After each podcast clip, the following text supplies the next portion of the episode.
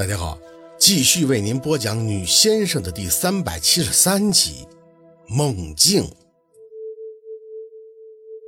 宝斯的脑袋混沌沌的，不知道怎么了，似乎清醒却又不清醒，画面总是不停的流转，眼前黑了一阵子以后，就又到了梦里，还是那棵树，还是有很多的果子，一颗颗完全都变成红色的了。宝四想摘，可看着手里刚才被果子炸开后留下的浆液，还有些惊恐。明明心里是跟自己说不要了，不要了的，但胳膊还是会控制不住的伸出去。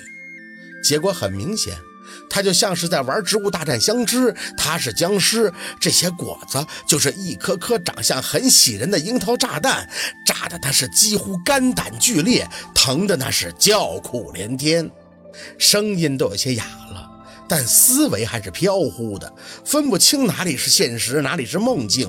恍惚间，耳旁会响起陆佩的声音，他一直在重复的说着：“没事儿，没事儿。”小小声的，安慰的意味浓厚。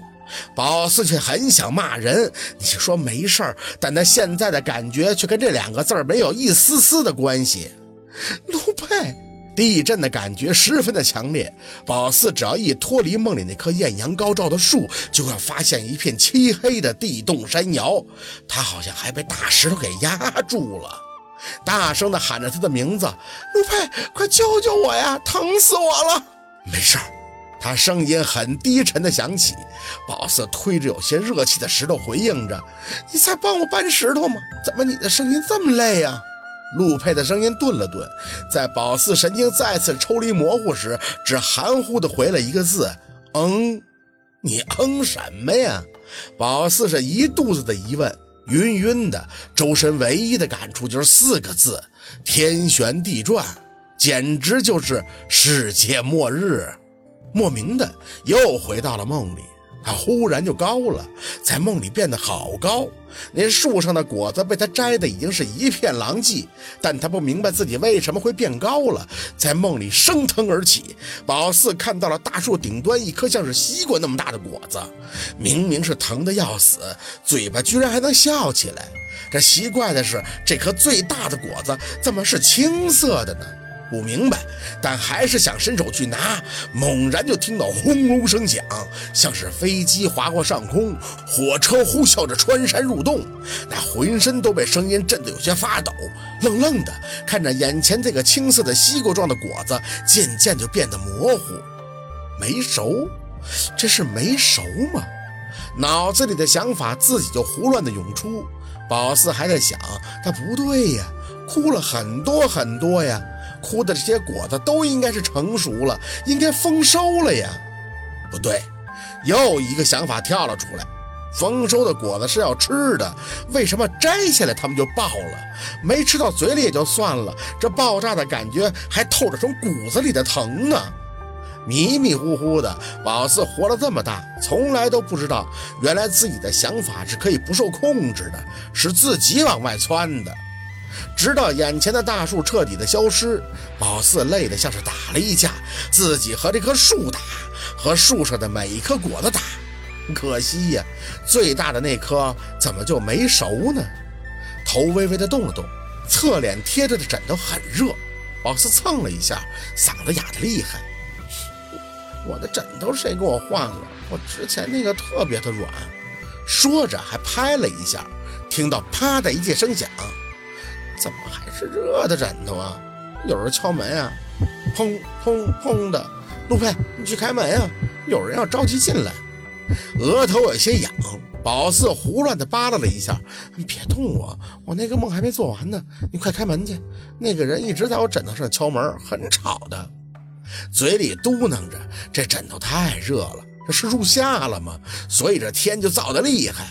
眼睛闭着。却是黑黑的，那漫天的黄土都看不到了，有点奇怪，怎么隐隐的像是听到了海浪的声音了呢？迷瞪着睁眼，还是黑，头疼欲裂。宝四极其发懵地适应着眼前的光亮，窗户好像是开了一半，风带着咸味率先入鼻。他撑着胳膊想要起来，却觉得这胳膊下的垫子不太对。待视线稍微适应了一下环境，发现这里有些狭小，甚至局促，猛地抬脸，眯着眼儿，居然对上了一双亮灿灿的眸眼，一时间没有反应过来。你还难受吗？陆佩哑着嗓子看着宝四，指尖拂了一下他额前的头发，宝四好像出了很多的汗，前面的头发都粘到了脑门上，真是头疼的厉害。宝四咬着牙起身，在他哎的一声中，咚的就只觉头顶一阵的闷疼。哎呀！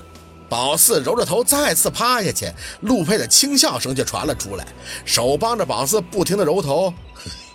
这车的棚顶可没你想的那么高，这亏吃的可不值。嘴里嘶嘶的，什么底儿啊？宝四闷了半天，才意识到自己是伏在陆佩的胸口，耳边时不时的还能听到海浪的声音。这是哪儿啊？究竟是什么情况？陆佩帮宝四揉了半天脑袋，试探着小声的问道：“四宝，你现在能看清楚我吗？”空间促狭，连他的呼吸声都听得一清二楚。宝四嗯了一声，点头：“嗯，能啊。”嗓子很疼，头也很疼，要命的是每根骨头都疼。那知道这是哪儿吗？他的语气很像是在伸出手指问一个弱智：“来。”这是几呀？不过宝四现在和弱智也差不多了，整个人都是云里雾里的，根本就没搞明白状况。一，他不明白他为什么像是被人拆过重新组装了，整体每个零件都很难受。二，他不懂副驾驶的座椅是平的，那陆佩怎么会成了他的垫子？三，他最重要的一点，发现这个垫子，他上面的衣服不见了。宝四刚刚误以为是枕头，实际上就是他的心口。他不嫌被压着难受吗？你衣服呢？宝四稀里糊涂地问着，大有不知今夕是何夕之感。你身上呢？我怕你冻着。我身上？宝四看不清楚自己穿的是个啥，手摸了一下，对他来讲是个码数有些过大的衬衫，而且后边还披了个西服外套。我自己的呢？你扔了，他很淡定，只是那眸光中怎么看怎么都有一种难以遮掩的笑意。宝四很严肃地看着他，紧着眉，不是故意的，这脑子太混了，不用力绷着发力，他这精神就特别的涣散。我扔了，我什么时候扔的？说着，宝四还伸手在这大号的衬衫前动了。一下，呀，这里边怎么就突然自由飞翔上了。呢？我我我那个呢？哼。哪个呀？他笑了。宝四看得模糊，但那唇角勾的弧度太大，保证那是在笑。里面的呀。宝四在这有限的空间里四处的摸索着，陆佩却抓住了他的手。你再休息一会儿，别乱动，知道吗？说完，他还不忘补充一句：“你不用找了，也让你给扔了。”好。今天的故事就在这里，感谢您的收听。喜欢听白，好故事更加精彩。